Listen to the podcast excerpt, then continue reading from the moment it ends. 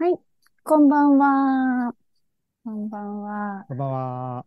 未来に残したい授業です、えーこのチャンネルは普遍的な問いに対するお考えをお持ちの方々にお話を伺い、一緒に考えていくチャンネルです。今日はですね、当事者研究の魅力というテーマで、青木新平さんと横道誠さんをお招きしてお話を伺う回だったんですけど、ちょっと横道さんが、あの、体調不良で今現在なってまして、あの、横道さんは、今日は欠席です。か、で、あの、後日、数日後に横道さんの体調が回復した時に、3人の会をして、今日は、あの、なんで私がこの3人を、で話したかったかっていう、うんまあそれ当事者研究にすごく関わりますし、もう私は二人を見ていて、それぞれにもう自分の分身だって感じて、そう、すごいね、双子、双子たち、双子たちよって三つ子じゃないかって思ってるくらい、あのー共通点を感じているのうん、で、ねまあ、そういうところ、あの、次回への導入会として、ちょっとね、今ほんと数分前に私が、あの、メール確認してなかったから、数分前に欠席を知ったので、ちょっと急遽こういう内容をね、あの、ゲストが変わりましたけど、あの、ぜひ今日もお楽しみいただけたらと思います。青木さんね、また来ていただいてありがとうございます。青木新平です。よろしくお願いします。はい。はい青木さんはです、ね、ちょっうんとね、よ横道さんファンの方は申し訳ないですね。うんちょっと。ちょっとはいがっかりしてるかもしれないけど、うちの双子の兄の青木新平さんも相当楽しい人なので、はい。あの、ぜひ今日皆さん、あの、青木さんのお話も楽しんでいただけたらと思います。ありがとうござい。ます。で、はい。青木さんはね、その共通点というか、双子性を見出したことの一つに、オムライスラジオっていうインターネットラジオを青木さんは運営、あの、企画も配信も、まあ、すべてね、こう、運営されていて、それがなんと10周年を迎えたということでね。やったーすごくない ?10 あ年。りがとうございます。そうなんですよね。10年。ね。でも、本当に、えー、まあ今日の話にもしかしたらつながるかもしれないんですけど、うんその、続くものと続かないものがめちゃくちゃははっきり分かれてるっていうわか、かる。で、まあ、それまでっていうんですかね、は、あの、続いてこなかった人間なんですよね。どっちかうっていうと。んうん。だから、コツコツなんかをやるみたいなのは、もう大の苦手で、うーん、そうなんだ。うんだけ、ど、なんかバチッとハマると、なんでしょうね。それが楽しくってしょうがないみたいな。で、うん気づいたら10年っていう感じですね。2014年から始めたっていうことですか？そうですね。2000うん。きでっ、かけは何だったんだろう ?10 年前ってさ、まだそんな今みたいにインターネット、ラジオ流行ってました？その時から。ずん、いやー、はや、インターネットラジオは流行ってなかったと思うんですけど、うん、なんか、ラジオはね、もちろんずっとあって、うんそれで、うんと、2011年に3.11っていうのがあって、それで、まあ、3.11っていうのって、まあ、東日本大震災があって、で、僕は出身は埼玉なんですけど、当時、えーまあ、大学院で関西に進学、2006年からかな、進学してたので、うん、えーだから震災の時は大阪にいて、うん。で、大阪で、ちょうどね、覚えてるんですけど、トイレにいたんですよ。トイレにいて、あのー小便器。まあ、あの、男性って、うん、小便器と大便器。が分かれてるじゃないですか。うん、ご存知う。ん、うん、で、小便器の前にいたんですよ。うん。だから立ってたんですよ。うでん、で、まあ、大体、その男性って、あの、用を足すとき、あの、下を向いてるんですよ。うん、その、うん、あの、小を足すときね。うん、で、その時になんかね、ふらって、ふらついたんですよ、僕。うん、下向いてて。あんで、それまで、まあ、あの、直前まで、なんかね、あの、パソコンに向かって仕事してて、ほんで、あうん、トイレ行こうと思って、で、テクテクテクっつって、で、ちょっと下向いて、で、ほんで、ふらついたから、あ、だいぶ疲れてるわと思って、うん、うん、そしたらなんかね、上の、その、あ、まあ、トイレから出て、ほんで、廊下があるんですけど、廊下のなんか上に、なんかこうやって、あの、看板が吊り下げられてたのが、これが揺れてたんですよ、こうやって。うん。あ、これは何だろうと思って、うん。うん。ほんで、当時ツイッターとかね、あの、うんもうあったんで、で、ツイッターとか見てたら大変なことになったっていうんで、うん。で、そっからね、やっぱり、あの、主な、あの、情報収集の、あれが、ツイッターだったっていうこともあるのかもしれないんですけど、やっぱ原発の、うん。あの、情うん。報っていうのも入ってきて、でもどうやら、ツイッターから入ってくる情報と、うんあの、テレビで流されてる情報とか、新聞で流されてる情報っていうのが違うぞということに気づき、うん。うん。そのあたりからですよね、そのマスメディアっていうのと、うん。そのまあ個人メディアっていうのがうん。違うんだっていうかね。うん。で、僕この個人メディアの方で言うと、当時、その僕の師匠のあの、内田達先生のゼミに行ってて、で、僕は基本的にはその内田先生フィルターを通ってきたものうん。しか情報は、まあ基本的には、あのー摂取していない、摂取っていうかな、収集してなくって、うん。まあ、あのーそれがいいか悪いかね、ちょっとわかんないけど、まあ僕にとってはそれが、あのフィ、フィルターになって、まあある程度の信用が足る情報が入ってきてたので、よかった、うんまあ、あの、後々では良かったかなと思うんですけど、っていう経験があって、だからそこでなんかね、マ、マスと個人っていうのうん。の違いっていうか、なんか、あ、マスって信用ならねえなっていうのがね、うん。その時に結構思ったんですよね。うん。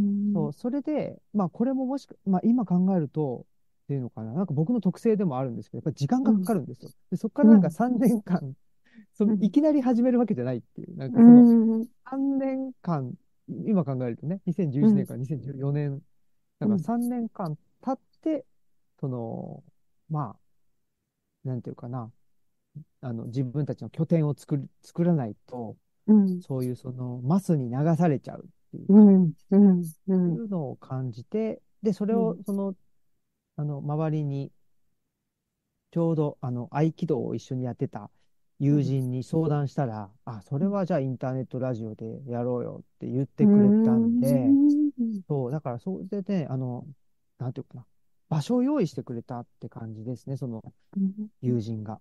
うん。そこえ、そこから10年。今でもその友人も一緒にやってるっていう感じなんですか？その立ち上げた。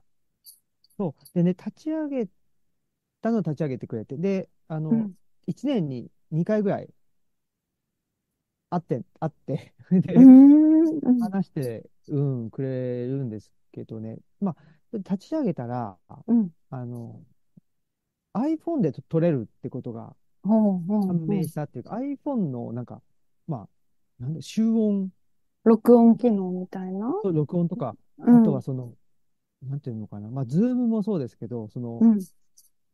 音を拾う機能がすごく優れてるんですよへね。え、そうなんだ。うんうん。ズームってその雑音をカットしてくれるうんうんうとん思うんですけど、うんで、iPhone も電話だから、うん。あの、雑音カットしてくれるんだとう思うんですよ。んうんそう。だから、すごく iPhone、あ、iPhone1 個があったら、もうラジオ撮れちゃうじゃんと思って、うん。そっからね、あの、録音やろうと言われるぐらいにですね、へえ。で、手を録音するっていう。全部をラジオに配信しちゃえっていうね。うんうん。うん。っていうので、うん。早10年。ええ10年はすごい。だってペースはさ、週1ペースでやるぐらい？週配信ペース。最低週1最低週1はすごいわ。ね。先輩だわ。だからもう私の営みのもう先輩がすでにいたわって。いやいや、でもやっぱり僕は大丸さんみたいにはなれないなって思うのは、うん。その YouTube じゃないですか。うん。だから僕ね、顔を出すとかっていうのに多分うん。抵抗があるのかなんかわかんないんですけど、ラジオはすごい、あの、ハードル低いっていうか日常なんだけど、うん。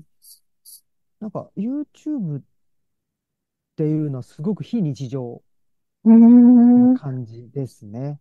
そうか。うんなんだからか情報がさ、多いからさ、こう、見えてた方が安心するっていうのはあるし、でも私ももし最初に、その、こういう方法があるよって教えてもらったのが、ラジオだったとしたら、ラジオをやってたかもしれない。なんか本当にたまたま、あの、このチャンネルにも出てくれたことがある、佐渡島洋平さんっていう編集者のコルクの代表で、宇宙兄弟のあの編集とかをやっていた、今もやっても、あのコルクが受けてますけど、そう、その方が YouTube チャンネルを開いていて、で、そのチャンネルで MC を募集するっていうのを、あの、聞いたから、それ私やってみたいっていうふうに言って、えー、そう、でも、あの、そのライターとかになったきっかけも、佐渡島さんがやってた、そのオンラインコミュニティのコルクラボっていう、で、私はやっぱ本が好きだったから、本ってどういうふうに作られてるのかなっていうのに興味があって、それに、まあ、編集者の人がやってるっていうので入ってみて、で、それしたらなんか、あの、ライターをしている友人が、その中にこうメンバーとしていて、あの、やってみるみたいな感じで言ってくれて、ライターになる、なり、まあ、今から4、5年前とかなのかな ?5 年、5、6年前かなそう、それで、まあ、あの、取材とかも今本当こうやってやってることを書くっていう形で伝えるっていうのが企画して依頼して取材して書くっていうのがライターの仕事で、でも私書くことにはすっごい時間がかかっちゃうから、なんか取材をたくさんしたいっていう、知りたい知りたい知りたいって思いはもうすごいいっぱいあるから、あの、取材をいっぱいやって、まあ、書くっていうことをセットにしたら、その、このペースではできないけど、取材って考えたら、週に1回とか、それくらいでもできるし、っ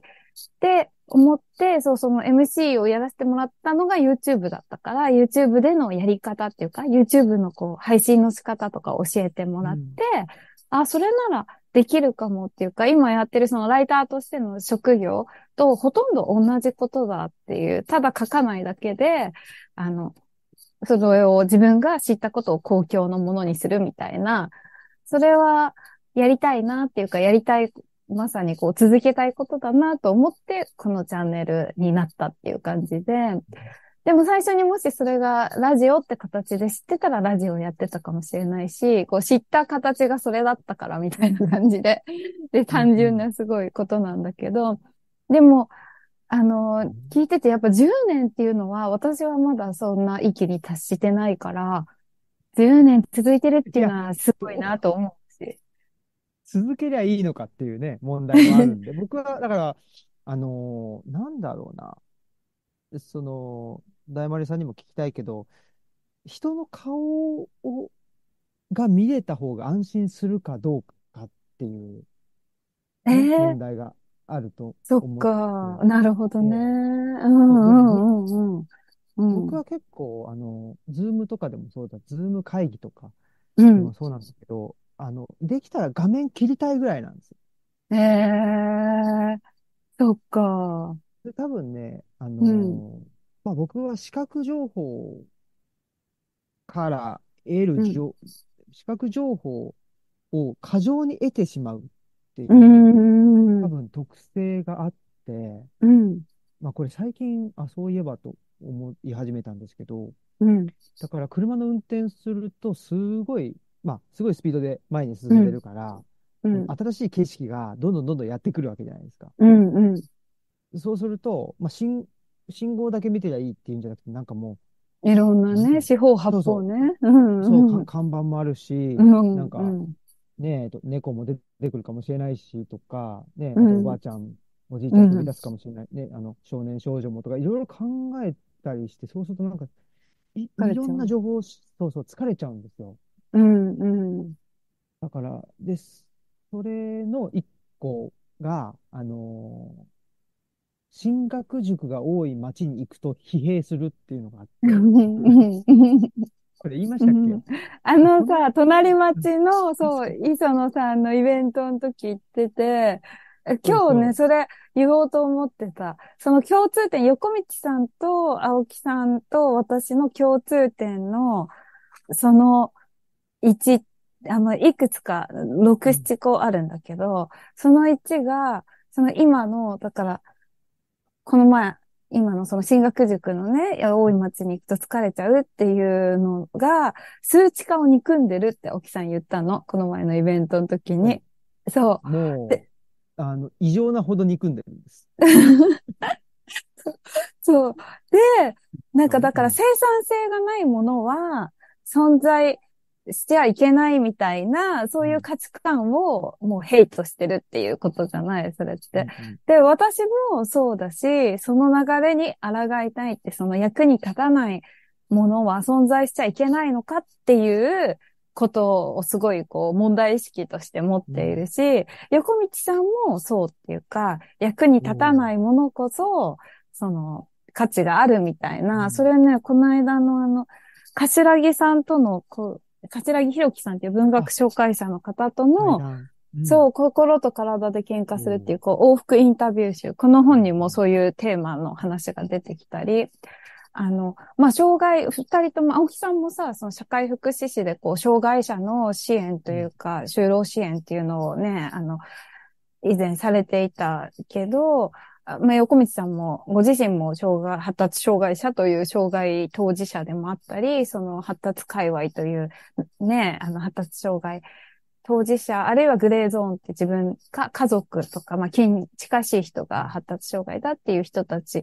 の仲間たちとこうずっと自助グループをね、行ってたりと、その生産性が、に対しての意識っていうのが、まず3人ですごい似てるっていうのが、うあの、そう、一つあって、だから、その進学塾がある町に行くと、もう具合悪くなっちゃう。多く、たくさん。そうそう、その進学塾、まあ、進学塾が悪いというか、進学塾の前にかかってる、その、うん、看板ね。うん、看板ね。ねあの、何人何人とかっていう、あの、偏差値順みたいな、ランキング、うん、ランキングを見ると、もうなんか、ああ、こうやって社会が成り立ってるんだなっていうふうになんか思ってしまい、うん、で、自分は、まあ別にそこに、あの、劣等感を感じてるとかでは、多分ないと思うんですけど、うん、この、あ、自分はそのランキングには入っていないし、うん、その、なんていうのかな。やっぱりランキングを受け入れられてないから、そもそもそこに対して、うん、えー、力いっぱい頑張れないみたいな、うんところがあるわけですよね。だから、うん、なんていうのかな。やっぱ社会に対して、うん、その、全力でコミットできないみたいな。うん、その、まあ、今のマジョリティ的な社会に対してね。うん、それは、劣等感とは違うんだけど、これは何なんだろう。この、自分のこの感覚何なんだろうっていうのは、やっぱし、うん、まあ今日のね、テーマの当事者研究っていうことで言うと、そうだね、確かに。なぜこう考えてしまうんだろうっていうのを、うんうん、自分だけで考えるんじゃなくて、みんなと一緒に考えたいし、まあ自分のこの感覚のなんか、ってどうすかみたいなのも聞いたり、で、他の人のも聞きたいし、みたいな。なんか、これ、そういうのの一つのあのー、なんていうかな。あれですね。あのー、体験っていうのかな。なんか進学塾が多い町に行くと具合が悪くなるっていうので、うん、なんで、なんでかなって思ってたら多分あれじゃねえかっていうので、ちょっと僕は最近、その、数値化だろう気がして、うん。数値化ね、そうか。でもさ、きっと優秀だった大学院に行って博士号を取るまでとかしてるぐらいだからさ、あの、青木さん自身は優秀な人だったわけでしょ？いや、優秀じゃないですよ。え、そうなの？優秀じゃなかったら、その、なんていうの、進路にならなくない？いや、だからやっぱり、うん。偏ってたからでしょうね。うん。その、そこでしか生きていけないかったっていうか、うん、で、ね、別にその、だからあれですもん、小学校の時とか成績表とかつって、うん、えー、それこそね、さっきから社会社会って言ってるけど、国語と社会がまあまあまあいいぐらいで、うん、あ、小学校の時はまあ、なんとなくできたけど、やっぱ中学校ぐらいからなると、もう関心、興味があるものしかできないし、うん。興味がないね、あの理科、まあ、いわゆる理数系と言われるものっていうのが全くできないっていう、うん。関心が持てないっていううん。ことですよね。で、もう通知表には、あの、明朗快活みたいな、欄にだけ丸ついてるみたいな。で、明るくて元気みたいな、マイペース。マイペース。マイペースはもう、ずっと書かれ続けたっていうか、ええうん。それも共通点だね。マイペースっていう。そう、マイペース。でも、マイペースでいいねとかって、あと、大器晩成だねとかって言言ってもらえるのって小学生ぐらいまでで、ね。中学校、あの、うん、マイペースっていう言葉、褒め言葉としてさ、こう言われるっていうか、相手がき、は気使ってくれて、マイペースだねって言ってくれてんだけど、この間ね、横道さんとのその、隣町での、あの、イベントに参加してくれた参加者の女の子が、女の子にとってマイペースだねっていうのは、もうそれは相手、言ってる相手は、あの、なんていうの？嫌味でしか？ないっていうか、おいおい、ちゃんと空気読めよっていうことだよねっていうことを言ってて、うんああ、そうなのか、みたいな。マイペースって私結構、そのまんま褒め言葉として、あの、受け取ってたけど、そういう意味が含まれてたのか、みたいな。あれは褒め言葉じゃなかったのか、みたいに。それ聞いて、そうそう思った。そう。うんそう。マイペースは特徴だよね、きっとね。特徴そうか、そうか、特徴ですよ。そこでは数値化を憎んでいるということと、うん。と、マイペース。うん関心がないものには関心が全然向かないっていうか、こう、ちょうどいい、いい、なんていうの、ほどほどにできないっていう、その、適そうね。そう、適度を知らないっていうのが、もう、この三人の特徴、共通点だと思って、青木さんが10年やり続けてるオムラジもそうだし、施設、あの、図書館をね、作っちゃった。わざわざ、そんなものを普通作んないから、わざわざ移住して、そう、ご自宅開放して、っていうさ、あの、その極端さっていう、ちょうど良さを知らないっていうのが、まあ、三人に共通することだと思ってるし、横道さんの執筆ペースもそうだし、自助会を開いてる頻度もそうだし、なんていうの、もうちょっと普通はちょうどいいペースを探れるんだけど、そういうことができないっていう。で、笑っちゃったのが、今日このさ、手作りのアジールをね、あの、もう一回こう、読んでいて、ここの中に当事者研究についてね、そう書かれている、あの、ところがあるから、それもあってこう読んでいたんだけど、この帯がさ、あ、内田達さんが書いてくれてて、ここにも特徴が書かれてんだよね。そう、そう、青木くんたち。やってることは結構極端なんだけれど、言葉の手触りがとても優しい。だから話をずっと聞いていられるっていうさ、言葉が帯にあって、極端さ指摘されてるからね。本当だ。いや、僕、その帯、正直なところ、その、うん。ね、あの、出版しますって時に、ちょっと内田先生にお願いしましょうってなって、あ、うんあのー嬉しいなと思って。んで、その言葉が、ね、く、く、その言葉を、うん。うん。こういう言葉ですって言われた時に、全然ピンとこなくて、ええー、本当うん、うん。内田先生何それみたいな、うん、うん、うん。ぐらいに思ってて、うん、極端かなとか言って、うん。でも、まあね、あの、とても優しい言ってくれてるし、ずっと聞いてられるって言ってくれるから、あ、あの、なんか褒めてくれてるんだなとか言って、うん、なんかうん、喜んでたんだけど、うん。ちょっとね、なんだろうな。確かに今言われて初めて気づいた。ええー、そそう。そうか。極端の極みだよ。だって移住したこともそうだし、その先で、そういう図書館をね、開くっていう行為もそうだし、10年やめられないオムラジっていう、そう、続、終わりを知らない、本当その行動の仕方がすごい極端で、もうまるで自分を見てるよってすごい思う。そうですよね。でも、うん確かにな。でもこれは、ね、その内田先生も書いてくれてるんですけど、極端っていうのと、うん。その手触りが優しいとかね、うん。うん。う。んちょっと真逆のというか、確かに。うん。極端だと、なんか、なんていうのかな。うん。過激なね、なんかこう、革命みたいな運動系をね、イメージする。言っちゃうけど、多分そうじゃないよというふうに言ってくれているんだろうと。うん。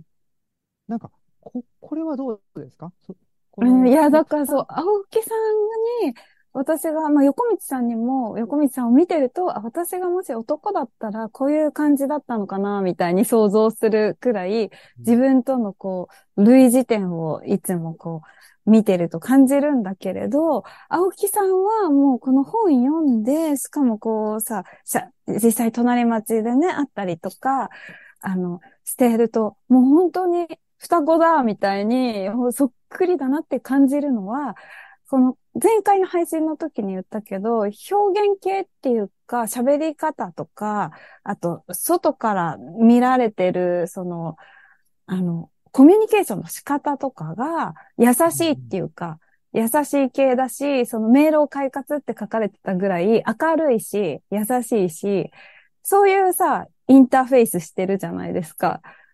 インターフェースね。うん。そうそうそう。内面はさ、こじれてんだよ。知ってんだよ、それ。そうそそうう。そう。なんだけど、表面のその表現方法は、すごいこう、明るく、なんていうの、そんなこじらせてるように、まさか、こう、一見すると見えないよっていう感じの、さ、性格っていうかね、こう、人柄じゃないですか。うんでそれがもう、本当に自分の双子を見てるよって思うっていうか、なんかそう。そこなんだ。そうそこはだから横道さんとは表現系が違うっていうか、横道さんと内面では私はすごい似てるところはいっぱいあるけど、コミュニケーションスタイルとか表現系は青木さんと、あの、私はより似てるなって思うし、そう、そのなんて言うんだろう。まあ、優しい表現系みたいな、そう。あ。うんうん。そううんそうそう。でもそれはあれなのかな、なんか、私なんかはさ、まあ、多分中身は結構過激だったり、激しいところいっぱいあるんだけど、まあ、それをそのまんま出しちゃうと、人とうまくやりとりできないからっていうことで、あの、マイルドになっていったのかなとか、わかんないよね。本当に本心から優しいのかどうかっていうのは自分でもわかんないっていうか、学習していってこういう方がやりとり人としやすいからっていうことでそういやそ、そりゃそうでしょ。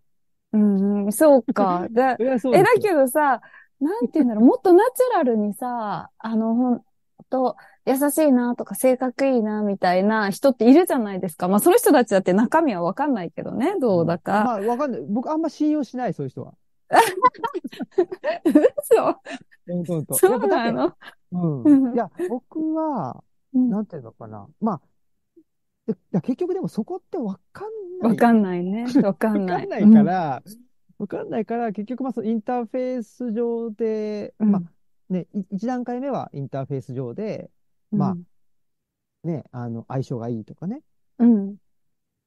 なんか、むやみにきに傷つけ合わないとか、うん、そうよね。うね、それがまあ、あの、相性っていうことになってくると思うから、まずはそこの段階があって、うん。で第二段階目としては、やっぱりその、一緒にご飯食べてみたりとか、うん。っていうところがあるじゃないですか。で、一緒にご飯食べて、なんか、あ、このご飯が美味しいなって思う。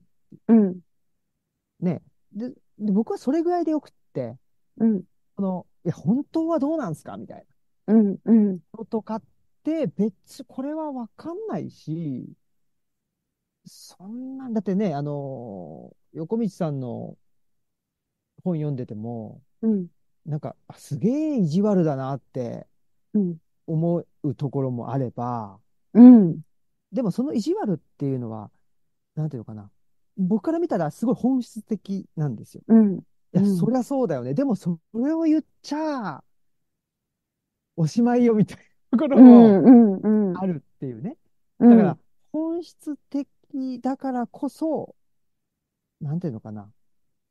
人を遠ざけてしまうところもあるし、うん、そうだね。そうだね。だから、本音質をつかないように、ちょっと柔らかく言うんだけど、そうするとうん逆に全然違う風に伝わっちゃって、それがこじれて、なんか、こじれてね。うん あの時、ちょっと、ね、あ、あのー空気が、なんか、凍っちゃってもいいから言っといたらよかった、みたいなことになるとかね。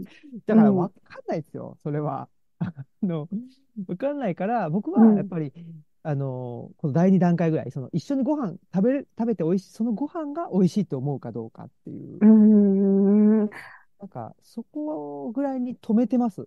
あえのーー探りすぎないようにしてるってこと？そうそうそうそう。ん。でえ、それ、大人だね。なんかさ、それさ、内田先生、もう同じこと言ってたの。あ、本当？そう、私が、春日先生いるじゃない、はいはい。隣町でも定期的にやってる、春日、そう、竹彦さん、はい。精神科医の。春日先生の内面のダークさってもうほんと半端ないわけ。それ本にか、なんていうの、本から感じ取る内面のダークさなんだけど、もう、ダークネスのその闇具合の深さがすごいって感じるわけ。で、そこが楽しくて大好きなんだけど、春日先生の本って。で、なんかこう、あんな優しそうなのに、春日先生ってほんとすごいニコニコしてるし、すっごい優しそうな見た目だし、うん。喋り方だし、応答のしてくれる感じなんだけど、この人がこんなこと考えてんの？みたいな、その、なんていうの、ギャップがすごくて、で、うん以前ね、10月か11月に内田さんと春日さんをお招きして、あの、隣町で9月1日の君へのあの、書籍に関連して、まあ、若者のその絶望との向き合い方、まあ、絶望との向き合い方っていうテーマでイベントをこう3人でやらせてもらったことがあって、その打ち上げの席で私が春日先生の、いや、こんな優しそうなのに、あんなこと考えてるんですよね、みたいな、もうそれが不思議でならなくて、春日先生の闇っていうか、本当は、だから、こういう打ち上げとか人とのやりとりも、あの、つまんないとか、早く帰りたいとか思ってんのかなとか、うん。そういうことがすごいもう気になっちゃうみたいなことを、を言ってたら、内田さんが、えそれはもういいじゃないですかって、内面じゃなくて、この、なんていうの、ひょ、その、現れてる感じで、それが春日先生だから、その、なんていうの、そんな、こう、知ろうとしすぎないことみたいな感じで言ってくれて、あ、すごい大人だな、みたいに、すごいこう印象深く、あの、記憶に留めてる出来事で、同じ、さすがやっぱ内田先生の、あの、弟子というかね、教えをそうそう、受けてて、すごいインストールっていうか、まあ、自然にもともとそういうふうに考えてたのかもしれないけど、同じことを不思議と言っていて、わあ、うんすごいと思った。そうそう。いや、まあね、あの、まあもちろんぼ僕はめちゃくちゃ内田先生から影響を受けてるし、その、うん。自分が感じてたことを、あ、こういうふうに言葉にして表現したらいいんだっていうのも、うん。ね、その内田先生の、なんていうか、言葉であったり、言い方であったり、あの、リズムであったりっていうのは、ね、それは、まあ学んで、でもうん、それをやっちゃうと、ね、なんていうか、いや、も、うん、まあ、モノマネじゃんっていうか、うん。でもできる限りはモノマネなんだけど、うん、でもそれをそのままやっちゃうと、それは内田先生を見てることになってしまって、内田先生が何を見てるかを見てないっていうことになっちゃうと思うので、はあ、はそこはあ、うん、そうそう、っていうふうに考えてるんですけど、でも、うん、だからそう考えると、なんていうかな、それを一本の面から見ると、いや、内田先生とか、あの、青木っていうのはすごいドライなやつだよねっていうふうにも見て取れるわけでしょ？うーん。ね、その、まあ、とりあえずそそっか、の、そっか、うん。そう。そうでも、うんその中身までドライかどうかってわからないし、別にドライなのが悪いとも思わないし、で、うん、僕の考えは、その、なんていうのかな、いや本当はどうなのっていうのを聞いていった先に、うん、で、いや、本当はしんどいんですって、その責任を取れるんだったらいいと思うんですよ、その、その人がね。うん、だけど、そんな何人も何人も、うん。なんていうか、ね、その、その人が持ってる、まあ、闇っていうか、うん、重みみたいな、うん、重い荷物をね、一緒に持ってないじゃないですか。うん、やっぱり、うん。まあ、ね、そ、それは、その、自分の奥さんであったり、うん、ね、息子、娘とか親とか、まあ、言っても、まあ、それぐらい。で、まあ、親も親でね、あの、別の人だし、子供ももうね、うん、自分たちにしていってほしいし、まあ、ても、奥さんぐらいじゃないですか？その、ね、人生のね、なんかその重みを一緒に、うんうん、あのー、抱えて生きていくっていうのは、うん、って思っているので、僕はだからもう、それで精一杯っていうか、だから、うん、だからもう、そうそう。だから、まあ他の人とは、ね、ちょっと申し訳ないけど、その、一緒にご飯食べて美味しいと感じるか感じないかっていうところでちょっと止めとかないと、もう切りなくなっちゃうでしょ。うーん。そうか。なんかね、それ,、うん、それは、そう、これ今日3人で話そうと思ってたことのテーマの一つに、友達ってとか仲間っていうことへの考え方。それは3人で結構違うと思ってるわけ。で、それは今の青木さんの意見は私とは違うっていうか、で、横道さんもまた、やっぱそのベタベタ、あの、友達はいらないって言ってるわけよ、小道さんって。で、ベタベタ付き合うことは別に望んでなくて、特定の誰かに依存するっていうことをこう、すごくこう、恐れてるっていうか、警戒してるっていう。でも私はそうは考えてなくて、その当事者研究の、あの、ねすごく先進的にされてた、今でもされてる熊谷千一郎さんっていうさ、うん、熊谷さんが言ってた、どこかの記事だかで言ってた時に、そのもう感動したのが、依存をしないんじゃなくて依存先を分散させることが自立だっていうふうに言っていて、私はそれはそうだなって思うから、そっち、なんていうの？その闇を抱えられない、一人じゃ抱えきれないっって思ったら、やっぱりそれってどこにも辛さの行き場所がなくなっちゃうから、あの、そうは思ってなくて、いろんな人で、と共に分かち合うっていうか、別に何か解決はできなくても、そのこと自体に対して、あの、こうやったら治るよみたいなことには多分闇ってならないっていうかさ、そんな軽いもんじゃないけど、それを聞いて、ああ、そうかってなることも、なんていうのかな、その、安心して生きていけることへの一つっていうか、言える相手がいることっていうのが大事だと思うし、こう、私は、内田さんはね、そう、この間言ってたのが、あの、平川くんも僕も結局やってることは同じで、その疑似家族みたいなものを作って、それで、あの、なんていうの、まあ、共同体っていうのを新しいこの時代に適した共同体のあり方をこう、実践してるみたいなことを言っていて、うん、ああ、だから私この人たちのこと好きなんだなって思ったし、私もそういう疑似家族みたいなものは作れると思ってるから、その寺子屋みたいなのをやってるのもそうだし、別に近親者、本当に夫とか家族だけしか頼れなかったら、やっぱ全然安心して生きていけないと思うわけ。だってその関係だってさ、保証されてるわけじゃないっていうか、うんうん、何かあったらどうなるかわからないからさ、から、なんかそういう闇を分かち合える仲間を作る。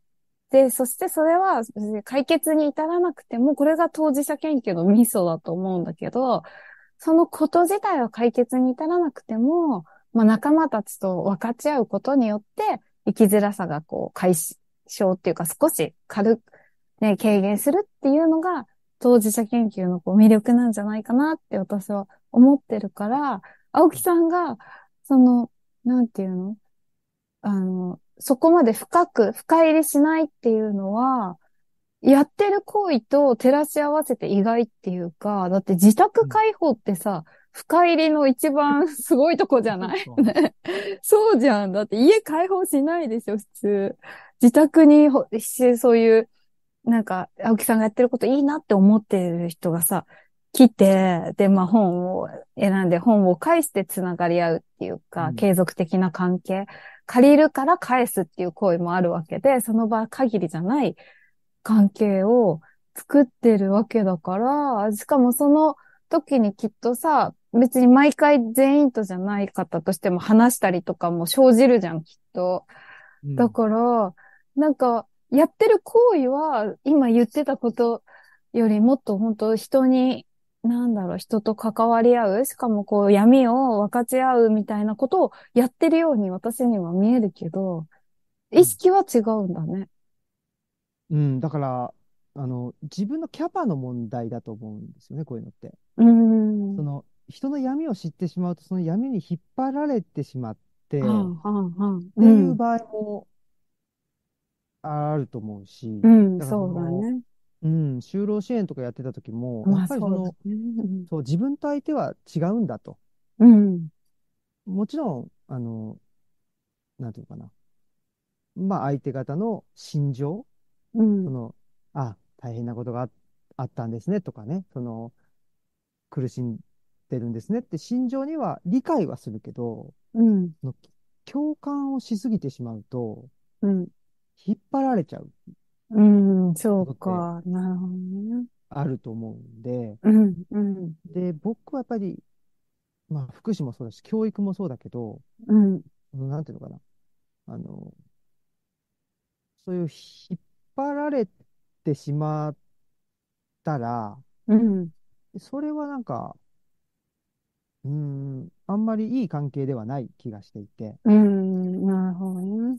で、まあ、少なくともその、まあ、福祉とか教育っていうことをする側の人間は、やっぱりうん。ある程度満たされていないと、うん。うん。そういうのってできないんじゃないかなと思ってうて、ん。うん。自分がなんか不全感があって、それを埋めるために人に手を貸すとかね、うん。うん。あの、お教えてあげるんだみたいなことになってしまうと、うん。それはなんか、まあ、それが僕が思ってるその悪い依存っていうかね、相手がいるから自分がいるんだ。うん。その、で、相手がいなくなっちゃったら、自分っていううん。存在価値がね、そうだね。うん。うん。それがその、なんていうかかわいそうな、あの人がいるから、で、自分は施してあげてるから、自分はいるんだっていう形になると、うん。それはやっぱり、僕は良くないんじゃないかな。うん。その、どっちのためにもならないというふうに思ってるので、まずは、うん自分を満足させるっていうことに注力して、うん。うん。で、それをやっていくと、どうしても、あの、溢れ出出てくるものがあるので、うん。それをお裾分けするっていう、うん。うん。それぐらいだなっていう気がするんですよね。だから、うん、自己犠牲のもとに相手に対して何かをするっていうなると、うん。それはやっぱりちょっと、なんていうかな、あの、いい関係にはならないと思ってるので、うん。うん。自己犠牲が起きない程度、手を貸すっていううん。うん。感じですね。うんだから、うちは図書館やってますけど、うん。図書館やってるのは、あの、毎月の開館カレンダうん。ー、あーで開館日だけだし、うん。その、えっと、開館時間も決まってる。うん。うん。うん。その間は図書館だけど、うん。それ以外は自宅なんで、うん。うん。うん。で、その開館日も、やっぱり、そのうちの奥さんが無理なくうん。できる開館日数うん。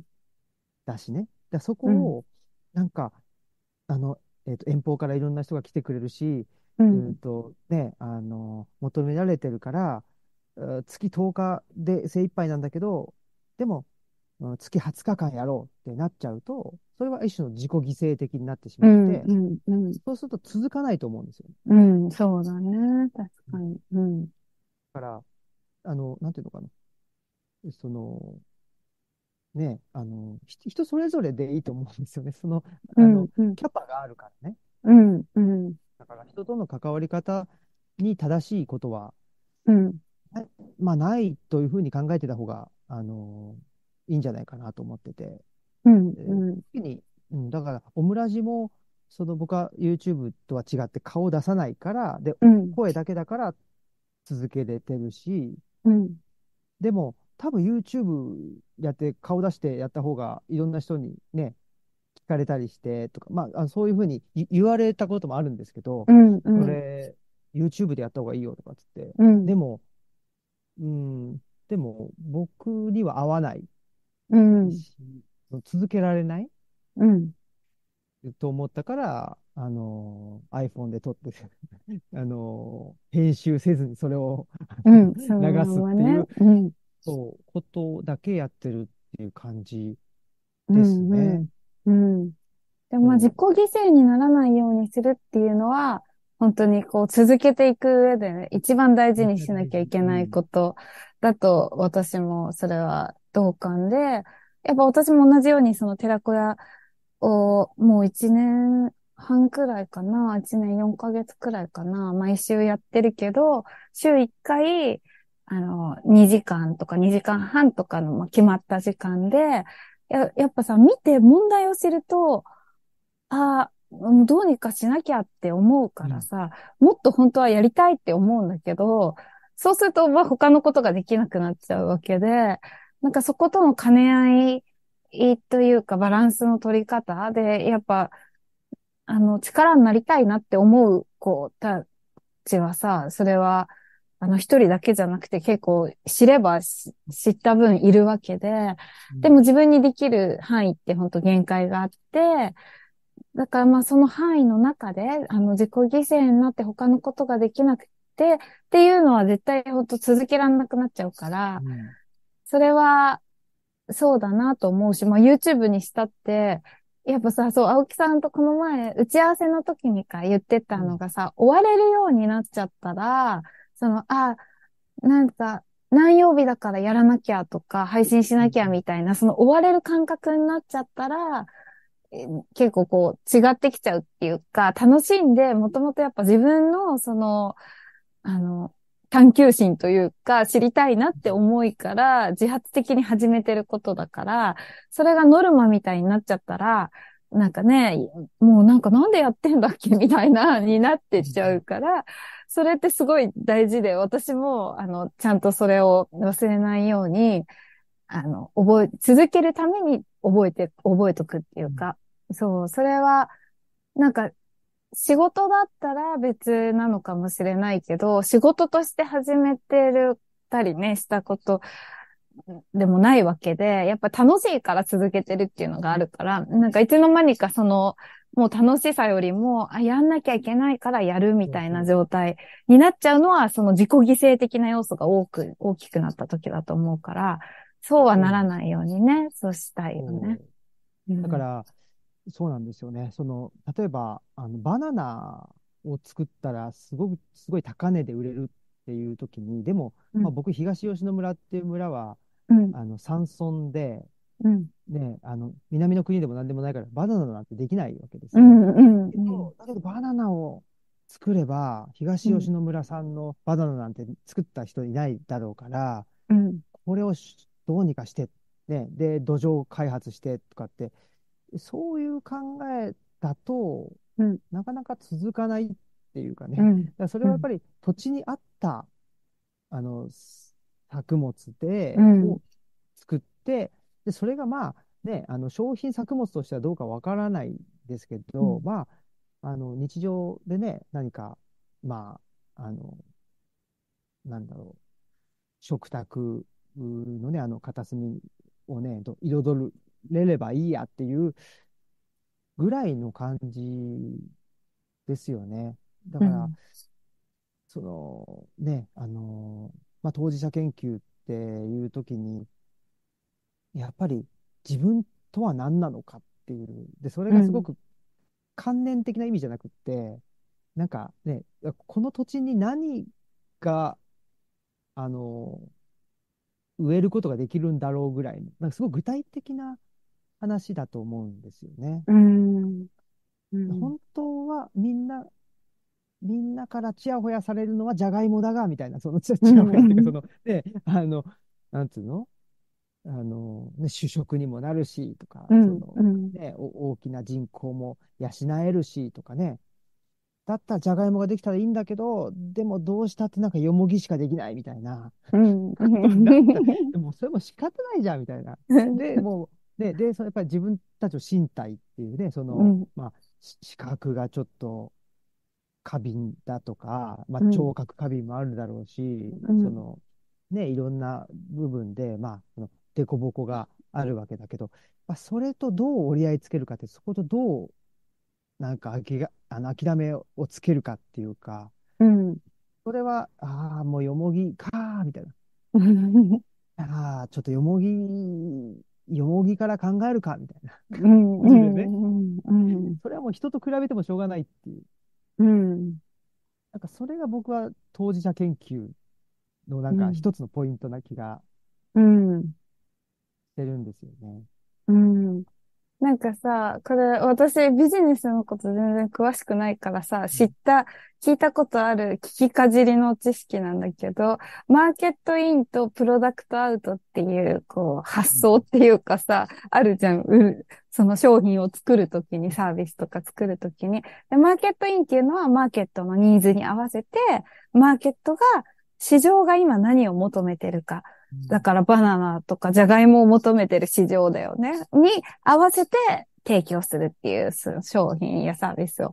で、それの市場のニーズから開発するっていうので、プロダクトアウトはそうじゃなくて、もうこれが必要だから、その制作者が、これが、まあ自分にでもいいんだけど、これが必要だと思うから作って出すみたいな、それはプロダクトアウトっていうことらしいんだよね。確かそうだったと思う。もしかしたら逆かもしれないけど、多分合ってると思うんだけど。そう。そうそう。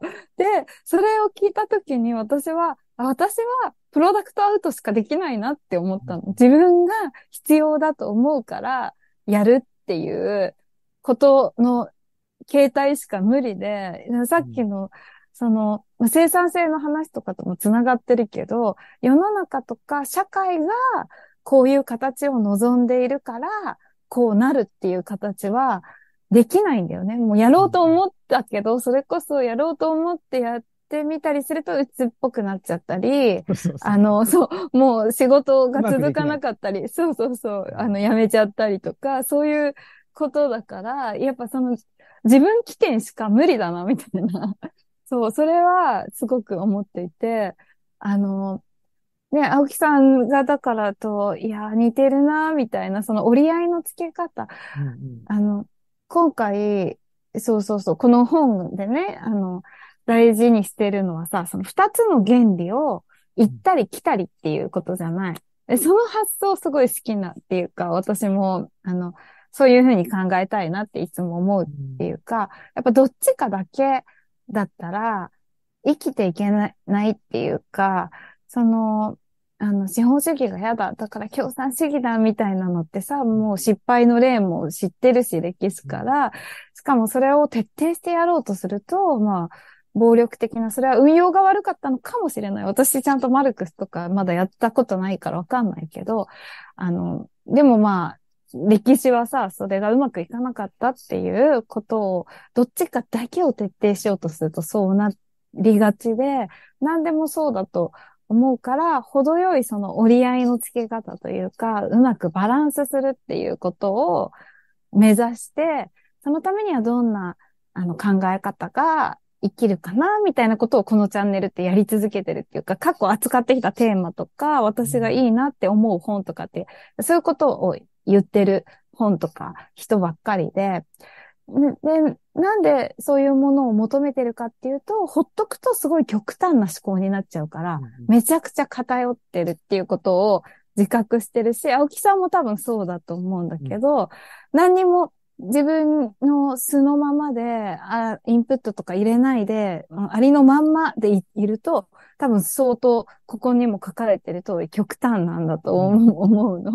だからそれをどうやって極端な自分を、いびつな自分をどうやってフィットさせるか、それでもこの社会にフィットさせるかっていう、そういうことを模索している私たちなんだと思う。うん そう思いますね。うん。ね。いや、だから、そうだよね。だから、その、プロダクトっていうかね、その、うん我々自身ちょっともう変えようがないな。いや、そうそう。そうだよね。じゃあ、この変えようがない極端な自分でもどうやって生きていったらいいんだろうって言ったときに、ちょっと、えっと、ハキハキ喋るようにするとかね。例えばだけど、あとはうんなんかわかんない。そうだね。本当そうだと思う。ね、うんなんかちょっと笑顔を優しそうにそうするとか、そいや、そう。本当そうだと思う。うん。多分だからね、そういう、まあ、えーある種の戦略っていうか、ただ、うん。えーそれはマーケティング的な戦略、その100%意図された戦略ではなくって、うん多分、生物進化的な戦略という、うん。本能ろうがな。うん。生きの、生き残るにはどうしたらいいかっていうことをね、本能から模索して、そうか、いや、そうかも。これさ、次回の時に、今日はさ、本当はね、3人で、あの、横道さんと3人で語ろうっていう回だったんだけど、ちょっと横道さんの体調不良により、あの、今日欠席なんですが、その、次回もまた3人でね、そのいびつで不器用な、そう、不器用っていうのが本当にパッと思い浮かぶ、この3人の生き方だし、あり方っていうか、不器用なりにどうやってフィットしていくかっていうことで、当事者研究だみたいに、こう見せられた人たちっていう感じがするんだけど、そう、それで今日はね、あっという間に時間になっちゃったから読まないけど、なんかこの、えっ、と、岡田隆さんっていう、あの、精神科医の方が出してる、あ本に、いくつもこの方、発達障害とかに関して本を出していて、私、横道さんをきっかけに、自分がそうなんじゃないかみたいに思って、こう、いろんな発達障害関連の書籍とか読んでみたりしてるんだけど、ここの中に、次回横道さんがいるときに紹介するんだけど、そのアスペルガー症候群っていう、あの本で、アスペルガー症候群の中にも、いくつかのこう種類があって、で、それの一つを読んで、これ、私と青木さんはこのタイプだみたいに思ったのがあったから、今度紹介するね。でも今は、そのアスペルガー症候群っていう名前では呼ばないそうで、自閉スペクトラム症っていうふうに、このアスペルガーって呼ばれてたものも含めて、そういうふうに呼ばれてるらしいんだけど、その、横道さんと青木さんと私ではさ、またこうちょっと、やっぱインターフェース違うからさ、そう、もしかしたら横道さんから見たら、あの、青木さんとか大さんは、あでも、横道さんが私にき、あの、自閉症っぽいって教えてくれたんだけど、でもなんかこういうところが違うみたいなのがあるかもしれないし、ちょっとそれを次回ね、こう読んでやりたいなって思ってるのと、うん。うん。うんうん、そう。ごめんなさい。どうぞどうぞ。うん。それで、あの、うん私たち、来月ね、そう、2月9日に、あの、隣町カフェで、えーイベントを行うんですが、そのタイトルが、そう生きづらさとの向き合い方。自閉系から自戒系っていうタイトルで、元は新しい言葉がね。そうそうそう元は結構本当やっぱ自閉傾向が強い二人だと思うんだけど、まあそれでも今日の話にあったみたいに、自分は変えられないんだけど、そんな中ででもフィットするにはどうやってやればいいかっていうことを模索し続けて、あの、いる二人だから、その生きづらさとの向き合い方の、さっき青木さんが言ってたみたいに自分とは何かって具体的な話って言ってたけど、具体的なエピソードを二人ともそれぞれ多分たくさん持ってるからさ、そう、そういうことを、あの、語り合えたらなと思っていて、うんぜひ、あの、オンライン配信もね、するので、アーカイブにも残るので、ご興味ある方は、ぜひぜひ見てください。そう、た、たまたまなんだけど、本当その、青木さんが2月9日のゲストで、2月15日には横道さんと当事者研究のワンダーランドっていうシリーズ、お今、ー。あの、そううん、お隣町で連続シリーズでやっていて、その第3回目が2月15日で、だから今日は、まあ、この二人をそれぞれに知っている私が、あこの二人はもう絶対引き合わせたいみたいな、もう似てるから合わせたいみたいになって、今日この回が企画されたんだけど、あの、数日後にね、また3人で、こう、改めて、ぜひぜひね、配信したいと思うけど、うん。よよく考えたら、横道さんって京都に住んでるそうそうそう、そう。ね。だから、第三がこっち来たらいいっていうね。え。でもさ、いや、いい、いい、行きたいし、ねでも、あ三れか人でちょっと青木さんのさ、そう、住んでる、あの、あ東吉野村ってさ、京都からどれくらいかかるの？京都市内だったら、近鉄で特急で1時間ちょっととかで、だから、まあ2時間あったら京都から来れますよ。でもさ、そう考えると、東京までは、そう、最近ね、仕事で東京も月1回ぐらい青木さん来てるっていうのでさ、まあ、4時間とかかかってるってこと、かかるかかる。ああ、それ、結構大変だね。大いや、変体力がさ、そう、あうの、ん。大変だなって、うん、体力的に。でも行きたい、行きたい。ぜひぜひ。うん、関西で。いや、関西で、本当はそう、私、あの、横道さんが主催してる自助グループ、関西での、に参加させてもらったら、すごい楽しくて、あやっぱさ、うん。仲間たちがいっぱいいるわけよ。その、似てる、こ困りごとを抱えてるとか、あの、うわ、自分と似てるみたいな喋り方とか考え方とか似てるって感じる人とかが、あの、いて、そうだよ、楽しいんだよ、そう、やっぱ、それすぐ。だから、それ、青木さんも一緒にやりたいねちょ。っと行ってみたい。本当はねうんうん。自助グループは、あの、楽しいし、いいなって、私もそういうのやりたいなっていうふうに参加して思っていて、だから関西でなんかやりたいっていうのはずっと思ってるから、やりましょうよ。ね、うんねやろうやろう。うんで、今日、あの、たくさんね、コメントつけてくれたから、ここからはコメントを、あの、よ、読んだり、こう、応じたりしたんだけど、ここからは全ハート然、あれですね。いいんじゃないうん。あ、そうそうそう、ズームじゃなくて、YouTube 上にね、うんそう、つけてくれてて、はい、ありがとうございます。あのね、わこのハートのセーター褒めてくれた方がいて嬉しい。ありがとうございます。いいっすねかわいいですねそれすごい一目惚れして買ったの。嬉しい。あとね、あの、青木さんが、うんえっ、と、なんて読むのかな？大きいに、内山動物園、大南山、内在っていうの？大内山、あ、大内山動物大内山動園。物園ね。み三重県の。うん。そう、多分、青木さんのその、SNS をフォローしてはいはい。くれてるんだと思うけど、青木先生、はい。大内山動物園行ったんですよね。三重県民なんだけど知りませんでした。って書いてあって。あの、大内山牛乳っていうのが三重県、有名で、美味しいんですよ、めっちゃ。うん、へえ、知らなかっ大内山牛乳の、なんか、あの、本社っていうか、みたいなところの近くに大内山動物園っていうのがあって。それで行ってみたっていう。うーん。ただそれだけの。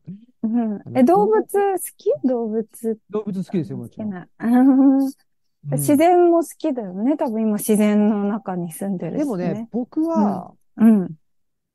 自然に関心を持ち始めたのは、やっぱりこっち越してきてからだし、うちの奥さんの影響ですね。うん、あ、そうなんだ。僕ね、これ、うんうん。どっかでお話しするか文章に書くかちょっとわかんないんですけど、僕、うちの奥さんと、うん。ここれちょっとこんなこと言っちゃうとなんかね、ほんとのろけかって言われるかもしれなえー、いんですけど聞きたい。ちょっとのろけて。いやなんかね うん。奥さんと出会って人間になれた感覚がものすごいあるんですよ。えー、えでそれまー、では、だかうんら植物、なんかすごい無機、無機質的なっていうか、うん。何だったんだろう。なんかこれもちょっとよくわからないんですけど、うん。奥さんと出会ったのとか、まあ、あとは内田先生とか、あと合気道を始めたっていうので、う。なんんとなく、だからその極端さが緩和されていった気するんですよね。えー、だからすごいその、まあ、それこそね、その僕、発達障害っうん。てね、あの、聞いた時にもそうだし、まあ、うん横道さんの本にも書かれてたけど、その、なんていうかな、あ、えそそれ自体は横道さんの本には書かれてないけど、僕は読んで思ったのは、やっぱり人間って、その、うん脳みそがうん。歩いてるわけじゃないじゃないですか。うん、うん、うん。だからさっき言ったそのインターフェースうん、そうだね。うん。を、で、はった脳の凸凹かけるインターフェースじゃないですか。うん。によって、まあ、脳の凸凹が全く一緒で、インターフェースが全く一緒だとしても、その人がどんな文化で、どんな地域に住んでたかとかによっって全然多分違う人間にはなるんだろうけど、うん。っていうんで、そのね、なんでしょう、インターフェースについてもちょっと、なんか一緒に考えたいなっていうのは思ったんですよ。だから、あれでしょ？だってさ、インターフェースってさ、内田先生で言う身体じゃない？その内田先生ってさ、身体をすごく大事なこととして扱って、まあ論じて考えてるから、いや、そうだよね。本当身体とセットで脳だけじゃなくて、この体含めてのね、その人っていう感じだもんね。あそうだよそうね。だし、うん。多分、内田先生もそうだし、僕もそうだし、あの、うんさっきの話から言うと、その、基本はその、いや、人ってインターフェースじゃんうん、っていううん、うん。派なんですよ、多分。うーん、うん、うん。うまあ、ん。だからこそ、なんかここに来て僕はその、ねえと、大丸さんと話したり、横道さんの本読んだりして、あ、こういう、確かに脳の特性とかってうん。あるかもって思ったって。うーん。あ、そうか、そうか。なるほどね。あの、そう、インターフェースに重きを置いてたから脳の特性の方に、あの、気づかなかったっていうか、そうだよね。いや、でもそれは、私もその横道さんに気づかされて、それまでは、なんで、この、こう、不一致感っていうか、自分のその表現系と内面の不一致感の謎が、解けなかったっていうか、今だって解ききれてはないんだよ。やっぱその特性ってこう一言だけでは片付かないから、その特性は大きくあると思う。で、それは私の謎にすごく、あの、何十パーセントも解決に近づけてくれたっていうか、だからか、みたいな、そう、すごいスッキリしたんだけど、やっぱそれだけではないから、私と青木さんとね、横道さんが、私は似てるって二人に感じるけど、全く同じではないように、それぞれで違っていて、そうだね。それはその、インターフェースじゃんって思ってた、あの、あ確かに私もそうだったから、こんなにも横道さんに感動したっていうのうんはそうかもしれない。確かに、その、ねえ、現れかもって。いやー、うん面白いね。この大内山動物園からさ、ここまで違うの。行く、この脳の感じが多動なんだと思う。本当そのさ、注意欠陥多動、ADHD と自閉ってさ、すごく併発することが多いって、まあ全部こう横道さんの著作から学んでることだけど、そう。で、多動ってさ、動き回っちゃうことだと思ってたから、それは私別に、すごいじっと本読んでる時間のがよよっぽど長いし、動き回ってる時間より、なんか教室で立ち歩いちゃって、しょうがなかったってことはなかったから、静かに読んでたから、だから、多動ではないよな、みたいに思ってたけど、でも脳がこういう今の会話のこの通りに、すごいチャカチャカさ、してんじゃん。あの、青木さんもさ、大内山動物園から自然好きってとこから、今の奥さんと出会って人間になったってとこから今のさ、インターネットみたいにさ、すごいチャカチャカしてるじゃん。その感じ、私もそうなわけ。で、その感じとかも、あ、めっちゃわかるわって思いながら、そう。そうそう。でももっと、わかんない。普通はさ、わかんないじゃん。だって自分しか知らないからさ、その普通のパターンの自分を経験したことないからさ、他の人はどうなんだろうって、他の人は違うのかなみたいな、それが本当に大きな謎としてずっとあり続けたっていうか、みんなはこういうふうに思わないのかなみたいな、そう、それが、を探れるのが当事者研究っていうか、うん。当事者の中でも同じ属性とか共通点があっても、人によってこう、もちろん感じ方とか違うわけで、そういう小さな、その具体とか小さな小さな差異を発見して、じまた自分に戻ってきて、そして人に戻るみたいな、その往復ができる楽しさが当事者研究にはね、ある気がして確。そう。だから、本を読んでて、うわなんかこれ、本当私が書いたのかなって思っちゃうぐらい、青木さんの本には、すごごい、そう、問題意識も、なんていうの？その考え方とか、やろうとしたいことを、まあ、の取り組み方とかも、いや、すごい似てるな、みたいに思って読んだけど、でもやっぱ同じではないように、こうやって話しててもさ、そこは私はそうは思わないみたいなとことかも出てくるじゃん、今日も出てきて。うんうんうん、そう、だからそういうことを発見し続けられる喜びが、なんか、うん、あの、生きてて楽しいなって思う瞬間っていうか、うんうんうん、そうそうそう。それはすごいね、ね。この当事者研究に感じていることで、あの、ね、皆さんもぜひ一緒にね、今後、多分今後も当事者研究には相当飽きないと思うから、私は、だから今日見ていただけてる皆さんもぜひね、今後もご一緒していただきたいですけど、うん、あとそう、あの、コメントでね、寄せられてたのが、あの、青木さんが食べ過ぎると戻すという行為もヒントかもっていうふうに冒頭の方であって、食べ過ぎると戻しちゃう？うん。言いましたっけ？え、言ってなかったけど、多分 SNS とかオムラジで聞いてるってことかな。そうあ、うん、ありがとうございます。うん。いや、そうそう。食べ過ぎると戻しちゃう。そうですね。まあ、具合悪くなって、頭が痛くなって、うん。まあ、だから一つはその胃腸が弱いっていうこともあるんだろうけど、うん、うん。でも、戻してしまうんですよね。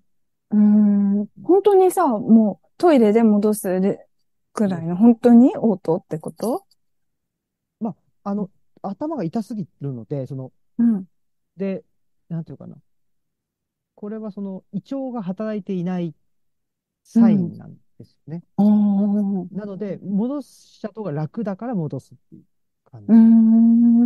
だから、ね、あの、下からその、弁として出ている間はいいんですよ。だけど、それがストップしてしまったときに、うん、あの、まあ、激しい頭痛として出てくるっていう感じで、だからその、えっ、ー、と、揚げ物とかね、うん、あとは最近だとご飯とかお餅がね、ちょっと。ええー、本当好きな、多分ね、好きだから食べ、まあ、それこそあの食べ過ぎちゃう。だからそう、食べ過ぎなかったらいいんだけど、うん、でも食べ過ぎちゃうっていうか、うん、まあ、だからその自分の、まあ、今日の話だけど、自分のキャパがわからないっていう、ね。これ、横道さんも書かれてたけど、やっぱりそれもちょっとと、ね、と特性だっていうことも書かれてたけど、やっぱこの自分のキャパがわからない問題っていうのはすごくあって、うん、それで、ね、で、食べ過ぎいるって、わーっつって頭痛いって戻すことによって、なんか、あ、なんていうかな。まあ、一種のその自傷行為も兼ねてると思う。これって。うんうん、そのことによって、その自分の、さっき言って、まあ、インターフェースじゃないけど、身体に気づくっていう。うん、あ、身体ってあったわって。うんうんうん。だから、ほっとくと、すぐ脳が暴走するっていうか。うん。うんああ、わかるよ、それ。うん、ね、いや、そう、いや、逆、逆バージョンだけど、私にも同じ。私は、食べ過ぎちゃうってことはあんまり頻度としてないんだけど、食べなさすぎちゃうっていうか、食べることを忘れちゃうわけ。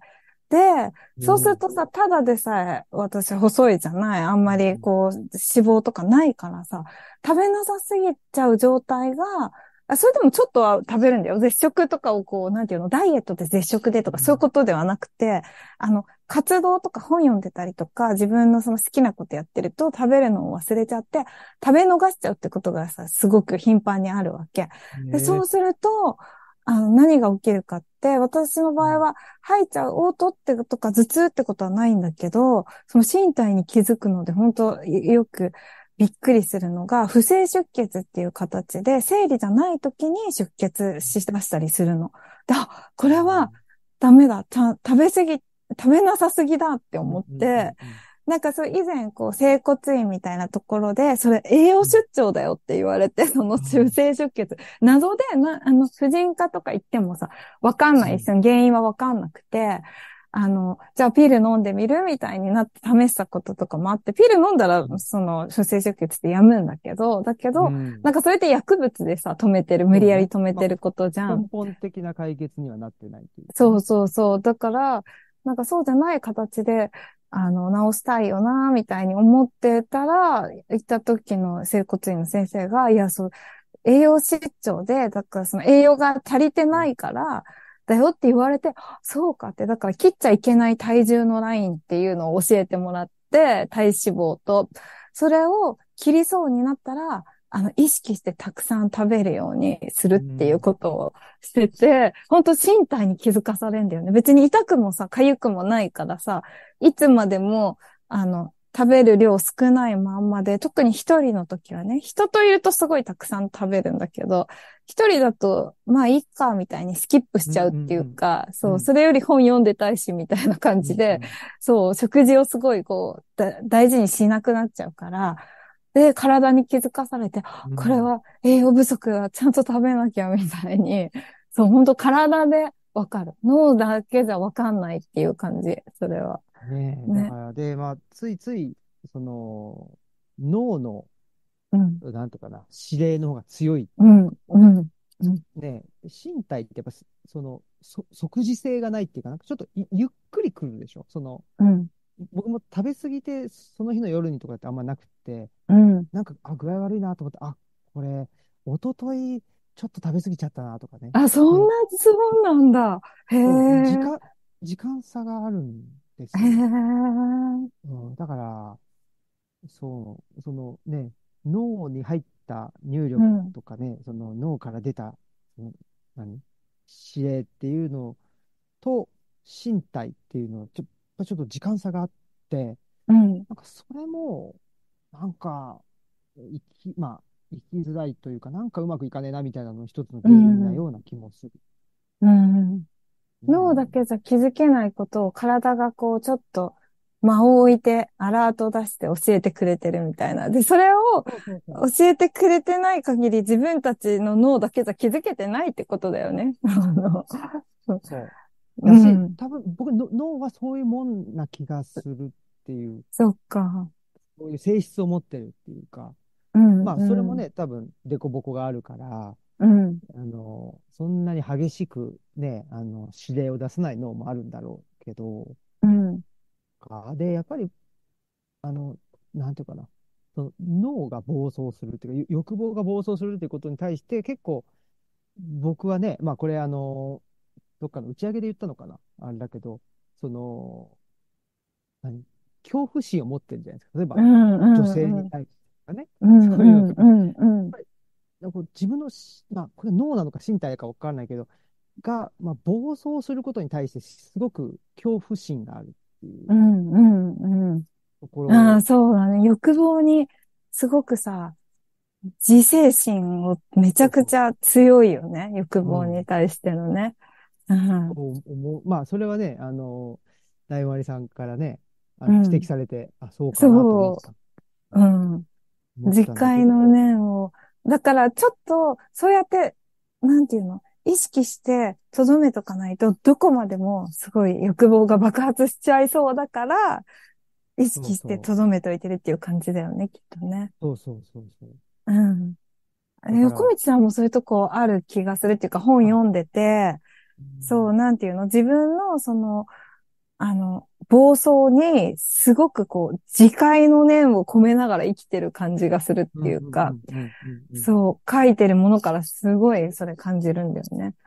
そうで、だからそれは、なんていうのかな、倫理的な問題っていうのもあるだろうし、まあ、ある種宗宗教っていうこともあると思うんですよね。うんうん、の自制とか節制とか、うん、まあ、その強い、強い倫理性を意識させる宗教の存在っていうのは、ね、まあ、横道、あの、横道さんもそうだろうし、あと、この前ちょっと喋った時に同じこと感じたのは、あの、福岡の鳥羽和久さんえー、ああ、わかる。教育者の方、塾みたいなやってる方。そうそうそう。え、喋ったの？その方と？鳥羽さんと大阪でトークイベントした時に。えー、いいな私話聞いてみたい人の一人。いや、めっちゃ面白い人で。うん。うん鳥羽さんもそ、すごくその、うん、山岳ノートかな読んでくれて、うん、で、すごく、まあ、似てるというかね、僕、その鳥羽さんと、うん、言ってくれて、まあ、そのアプローチの仕方っていうのかな。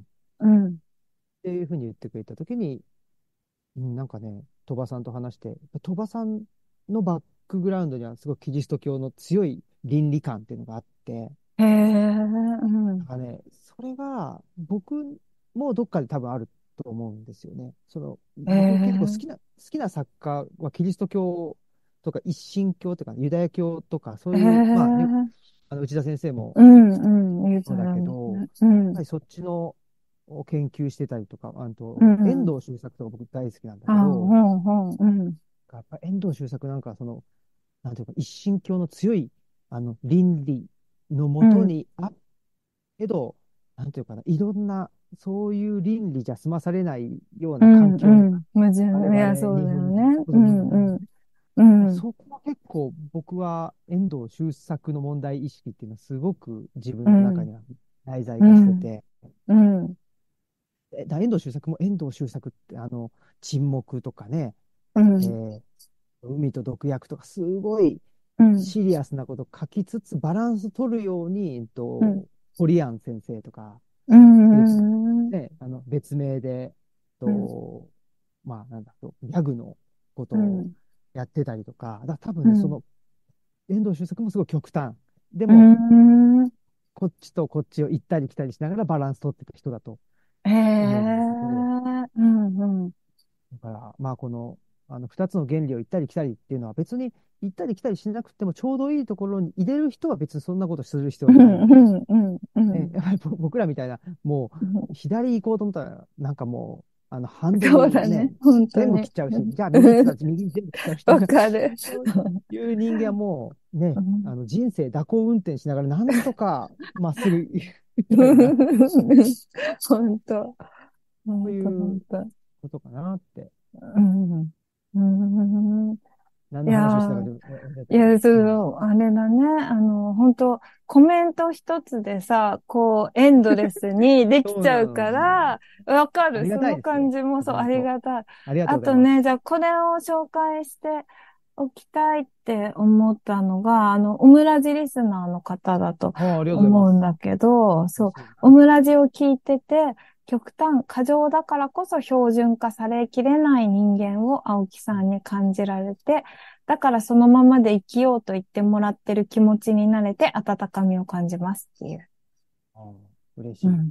嬉しいね。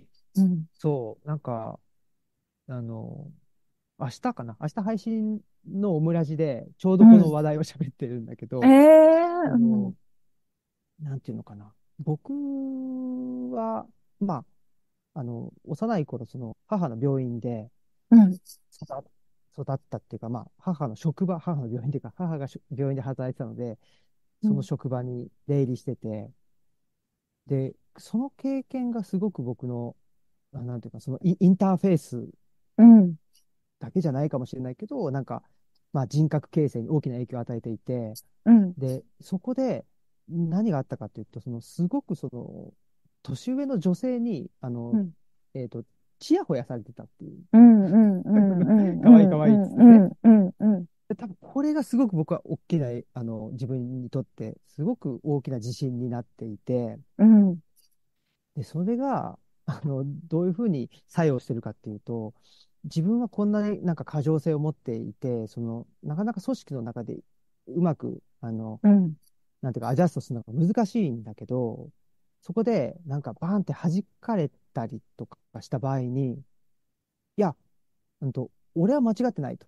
その、その、何、俺を、まあ、あの、なんていうかな、制御っていうか、うその、内包できない組織が間違ってるっていうふうに思えちゃうっていうね。うん。それは、うん。なんか、すごい、ああ、多分、あの時の、になんかちやほやしてくれてた人たちのおかげなんじゃないかなとう思っん。て、だって、社会の中で弾かれたり、ね、したら、あ、自分が間違ってるのかなってうん。思っちゃうじゃうん。ないですか。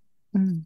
だけど、やっぱり僕はそれは、そんな風に思う必要は、本当はなくって、だってうん。人間がいて、人間が集まって生きるために社会があったり、うん。組織があったりするんだから、組織が最初にあったんだったら、そこに合わない人間が、である自分がいたら、ね、あ、じ自分はダメだなって思えばいいけど、やっぱりね、ちょっと過剰性があったり、ちょっと凸凹がある自分を含められない組織って間違ってるよなっていう。うん。いうふうに思っていい、お思っていいよっていうふうにめちゃくちゃ思ってて、僕は。うん、うん、うん、うん。ちょそれはね、なんか発信していきたいなっていうのがあるんですよね。なんかその標準から外れちゃったことによってすごくダメージを受けちゃうじゃないですか。うんうんはね。それがすげえもったいないっていうか、僕はやっぱり何か過剰性がある人の方がすごくなんか面白いなと思うし、人間らしいなって思うので、そういう過剰性を持ったまま、あの、多くの人がなんか健やかに生きれる社会をうん、作ってい作っていきたいなっていうふうにうん。思うので、そういう思いでね、あの、まあ、思いを持ちつつ、なんか、まあ、かといってそんなことばっかり言ってても、なんかちょっとね、あの、なんか暑苦しいから、うん まあ、ね、あの普段思ってることとともに、なんかオムライスラジオっていうと配信し続けて早10年だとうん。すごい。いう感じですね。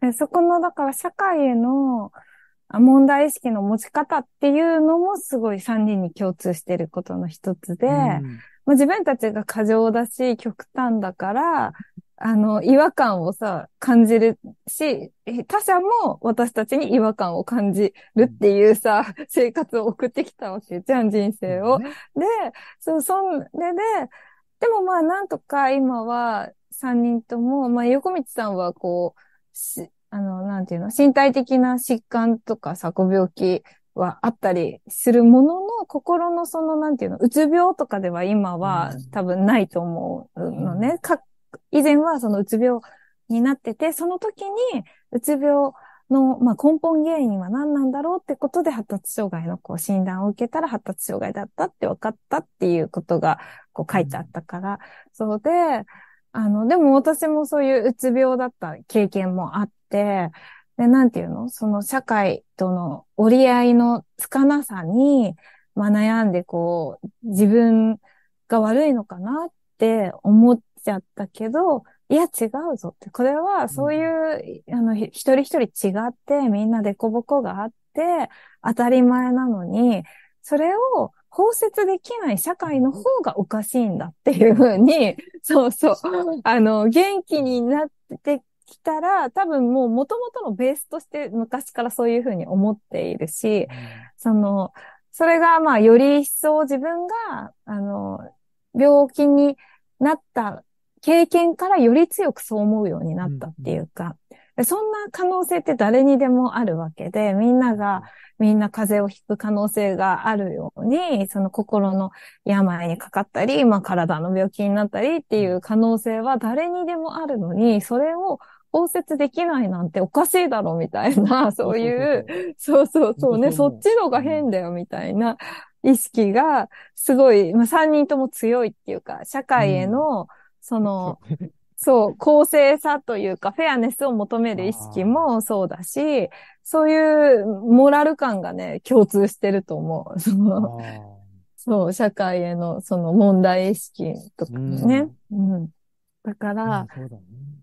そうそう。それはでも自分たちの、まあ、凸凹具合から発端しているけど、でもそれって、あじゃあ自分は今は、まあ、例えば青木さんだったら奥さんと出会って人間になれたって思って、まあ、師匠、内田さんみたいな師匠もいて、友達もいて、まず、こう、ハッピーな、ある程度ハッピーな状態。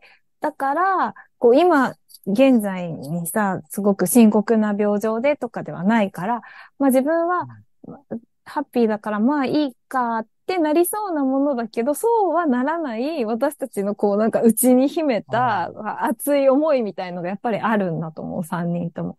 で小道さんだってさ、今仕事は大学の先生っていう職があって、うつ病だった時もあったけど、今はあの大丈夫で、だけど、あの、ああいう活動をし、せずにはいられないっていうのは、うん。やっぱその困ってる人がいるのを知ってるわけだし、その、その状態を、まあじゃあ自分は今はそうじゃないからいっかっていうふうには見過ごせないっていうとこのなんか感じ方もすごい似てるなって私は二人に思ってる。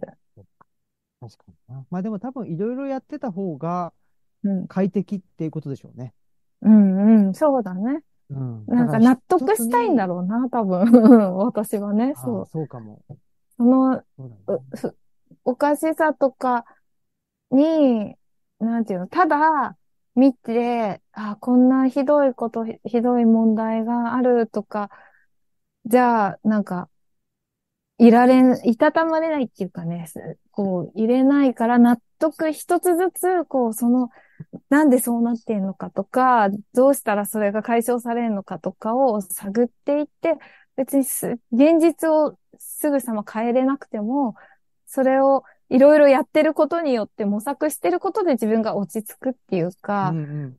そうそうでもそれとね、依存は、なんていうの、そのさっきさ、今日の冒頭の方で出た依存、こう困ってる人への、あの、接し方というか、困ってる、自分がこう不完全だから、あの、困ってる人を助けることによって、っていうこととの何が違うのかなっていうのは、私はさっきも聞いてて、あの自分の不全感を埋めるために人助けをするっていうのとはまたちょっと違う気がするんだけど、まだうまく説明できないなと思いながら、そう聞いてたから、そそことのこう、違いとか、もう多分気をつけてないと、その、本当青木さんはさ、福祉の現場で支援の現場にいたからわかると思うけど、対等な関係じゃすぐなくなっちゃうっていうか、うん困ってる人と支援する人って、その権力関係がすぐ、もう最初のそういうね、名付け方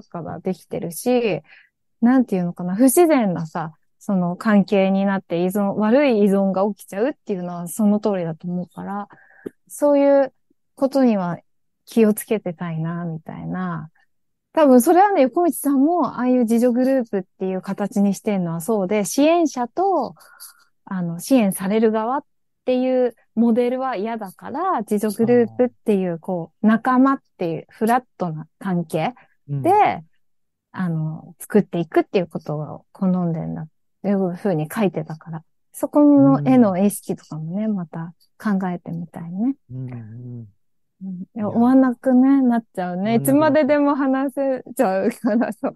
あの、ぜひ今日、またね、あの、次回3人でも話すし、こういう感じで隣町のイベントうもん、きっと、あの、トークが行われると思って、後半はでもうん。丸々1時間、参加してくれた方々の、その、コメント、国境でいう、この米編じゃないけど、あま、もっとこう、感想を聞いて、私たちがどう感じたかでもいいし、困りごととか、こういうふうなことで悩んできたみとか悩んでるみたいなことを共有してくれてもいいし、うその一緒に考える、それを一緒に考えるっていうことを後半の時間はしたいと思ってるので、ぜひ皆さん、えっと、2月9日金曜日ね、あの、ご参加ください。今日の概要欄に貼ってあります。はい。。あ、ありがとうございます。はい。じゃあまた、あの、ちょっと、ね、日程調整して、その会はね、ぜひ開催しましょそうですね。実はそうの私が似てるって思ってるだけで、二人は全然そう思ってないって、かもしれないからね。そう、なんか、そうそうそう、確かめたい。うん。でもまあ、そうだね。まあ、文学、どうなのかな。うん、一応、大雑把に言うと多分、ね、うん人文、うん。人文系のあれだし、うんでもちょっと思うのは、なんか、目が似てるかもしれないね。なんかその、えー違うかな。えわかんないよ、誰と？横道さん僕とと青木さんと？うん。目が？え、皆さんどうですか？なんか結構、なんていうの、その、アイライン、濃いめアイじゃないラインですか？よ横道さん。へえ。どう？ちょっと皆さんに後でツイッターで聞いてみよう。いや、別にいい皆けど そうか。あれだなんだっけ？うん。い犬か猫かみたいなの？ね。そう、犬か猫かね。それ、それ次回も言おうと思うけど、うん青木さんは私の中ではもう一瞬で犬って思うわけ。うんうんどう思う？うん。自分だとどう？うねいや、そうじゃないですか。でも犬っ、ぽい？さい犬っぽい。けど、最近、猫、猫的な部分も、なんか持てるようになってきたっていうか、う。やっぱり、なんていうのかな。その、キョロキョロしてた。状況見て、だから、うん。ど、どう行動したらいいかわからないから、顔色を伺うみたいな感じうんうんうん。で、犬っぽかったっていうところあるんじゃないかな。うーん。そうか。いや、そう。青木さんには私は犬っぽいって思ったけど、横道さんには猫っぽいって思って。横道さんが、あの、はもう断然、アンケート取ったら断然猫って出るだろうって思ったんだけど、私横道さんに取ってみてって言ってさ、取ってもらって、あん、と、自分がね、投票したらさ、と、結果わかるじゃん、今のところ何パーセントかみたいな。それしたら結構半々ぐらいで、え、横道さんに犬っぽさみんな感じるみたいな驚いて、そう、それちょっと今度聞いてみたいって、うん横道さん自分ではどう思いますかって聞いてみたいって、そう思った。それはそう、なんでかっていうと、あれなんだって、い ADHD は犬っぽいって言われてて、注意欠陥多動ね。で、あの、自閉スペクトラム症の人は猫っぽいって言われてるんだって。そう。うんで、うんもう私は自分では猫っぽい、断然猫っぽいだろって思ってるんだけど、あの、これね、仲いい友達20人と、ツイッターと、この、YouTube でのうん投稿機能で聞いたら、断然犬っぽいのが多かったね。私に、にどっちっぽい？って聞いたら。だから自分のその自覚と他者から見たのギャップっていうう。ん。でも青木さんの場合は自分でも犬っぽいって、うん犬っぽいなって見てたけど、犬っぽいって思ってんだなっていう。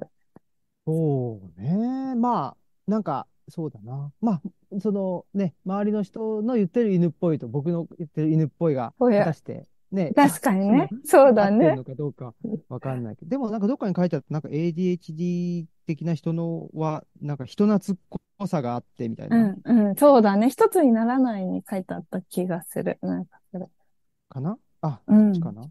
うんうん。とかね。だからそういうことなのかなうん、うん。ね。